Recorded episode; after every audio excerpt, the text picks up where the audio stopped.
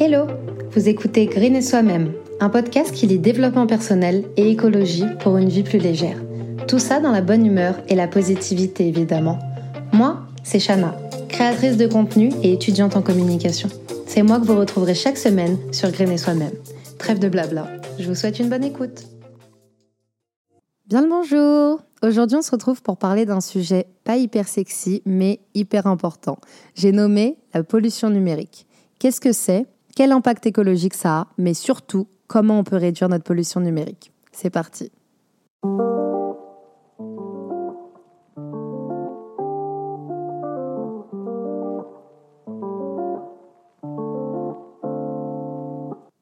Bon, petite définition de ce qu'est la pollution numérique pour commencer cet épisode sur de bonnes bases. La pollution digitale ou numérique désigne tout simplement la pollution engendrée par le fonctionnement du réseau Internet. Et oui, passer notre vie devant nos écrans, ça a un impact sur notre environnement. Quand on est sur Internet, on pollue, clairement. Tout ce qu'on retrouve sur nos plateformes préférées, que ce soit YouTube, Netflix, sachez que ça représente 1% des émissions mondiales de gaz à effet de serre. Le transport aérien en représente 2. Il y a de quoi se poser des questions. Tout ce qu'on fait sur Internet, c'est possible grâce à des centres de données qu'on appelle aussi data centers.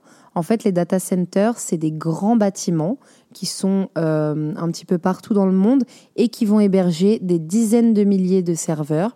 Et c'est par là que vont passer bah, toutes les données du net. Quand nous, depuis chez nous, on va faire une recherche sur Google, par exemple, l'information, elle est envoyée à un data center qui nous renvoie une autre information.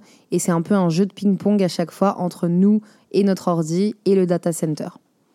Le problème avec les data centers, c'est qu'ils sont très gourmands en énergie et qu'ils vont nécessiter d'être climatisés en permanence pour être refroidis.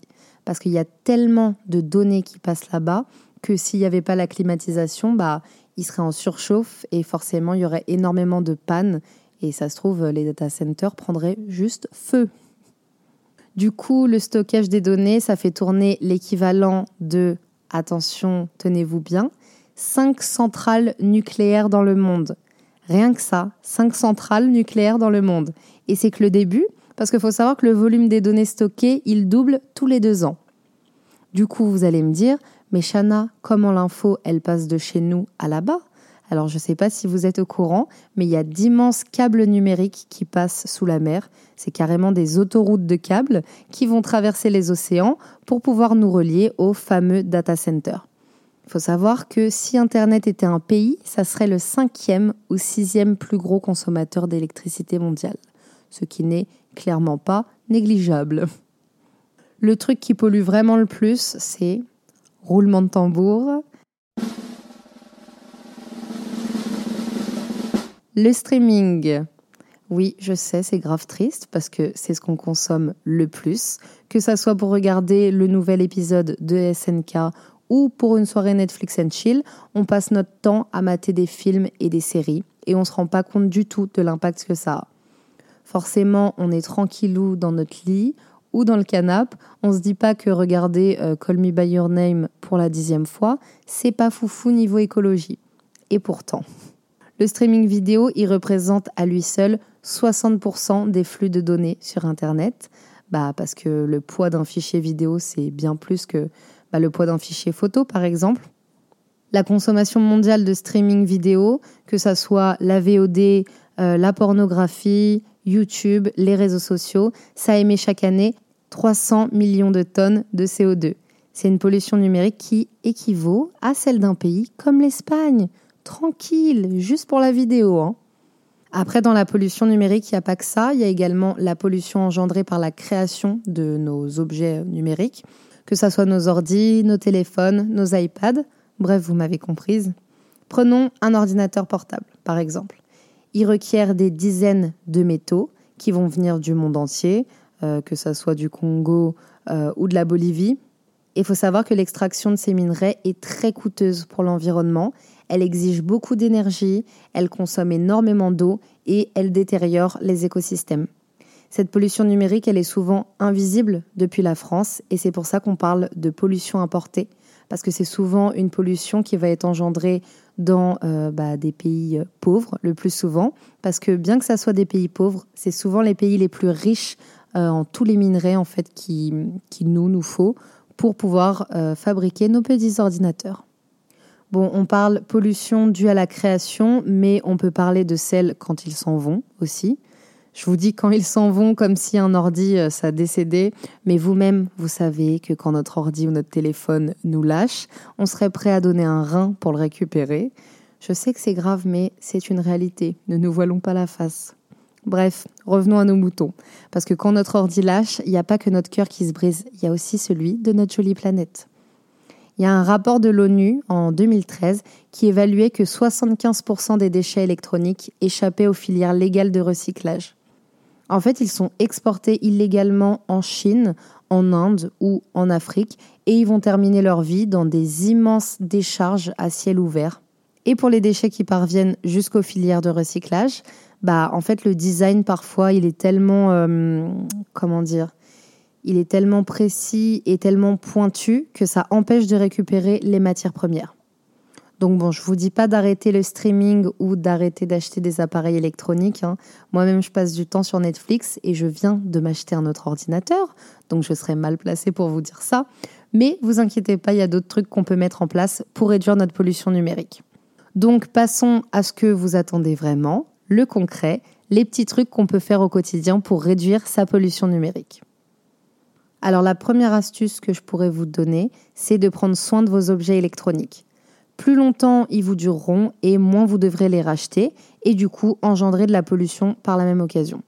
Passer de 2 à 4 ans d'usage pour une tablette ou un ordinateur, ça améliore de 50% son bilan environnemental.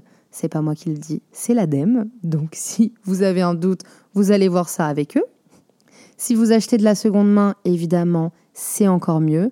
En plus, aujourd'hui, il y a plein de sites euh, de produits reconditionnés et je suis sûre que vous pourrez trouver votre bonheur et en plus à un prix euh, bien plus intéressant que euh, le prix d'un ordinateur neuf, hein, clairement.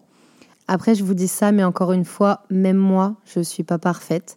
J'ai toujours acheté de la seconde main pour les produits électroniques, mais j'avoue que là, je viens de m'acheter un nouvel ordi et je l'ai pris neuf. Voilà, Shame on me, mais que voulez-vous? La perfection n'existe pas. Donc voilà, faites gaffe à vos ordis, à vos téléphones et tout le reste. Achetez des coques, des écrans de protection, tout ce qu'il faut franchement pour qu'ils vous durent le plus longtemps possible.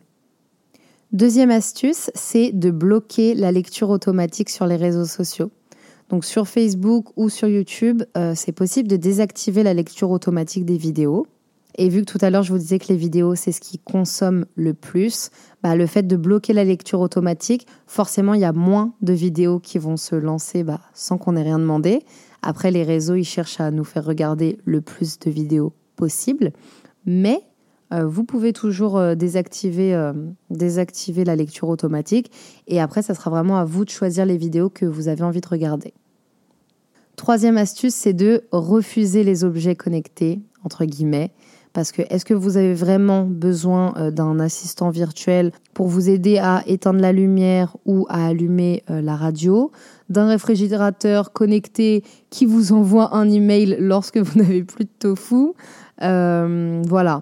C'est des objets qui ont un coût écologique élevé et je pense que parfois on peut s'en passer. Donc si vous pouvez, bah passez-vous-en. Quatrième tips, c'est d'éteindre votre box internet la nuit et quand vous n'êtes pas là. Il faut savoir que euh, bah, c'est des appareils qui consomment énormément d'électricité, même quand vous n'êtes pas en train d'utiliser Internet. C'est bien ça qu'il faut garder en tête. Et leur consommation annuelle se situe entre 150 et 300 kilowatts, euh, kilowattheures, autant pour moi. et il faut savoir que c'est autant qu'un grand réfrigérateur. Donc honnêtement, entre nous, éteindre sa box, euh, ça prend deux secondes. Même mettez tous vos appareils électroniques sur euh, une seule euh, multiprise. Et comme ça, vous avez juste à débrancher la multiprise. Voilà, une pierre deux coups. Cinquième type, c'est d'utiliser un moteur de recherche éco-responsable. Faut savoir que faire une recherche sur Google, ça émet l'équivalent de 5 à 7 grammes de CO2. Donc si on peut s'en passer, c'est quand même mieux. En plus, maintenant, on a plein de moteurs de recherche euh, éco-responsables, euh, genre Ecosia qui va planter des arbres. On a Lilo, par exemple, qui permet de soutenir des projets environnementaux et sociaux. Ça permet de faire nos petites recherches tranquilles, tout en polluant moins. Sixième tips, c'est de supprimer vos mails. Tous les indésirables, ceux qui servent à rien. Désabonnez-vous des newsletters qui vous servent plus. On dirait pas comme ça, mais euh, c'est ce qu'on appelle la pollution dormante.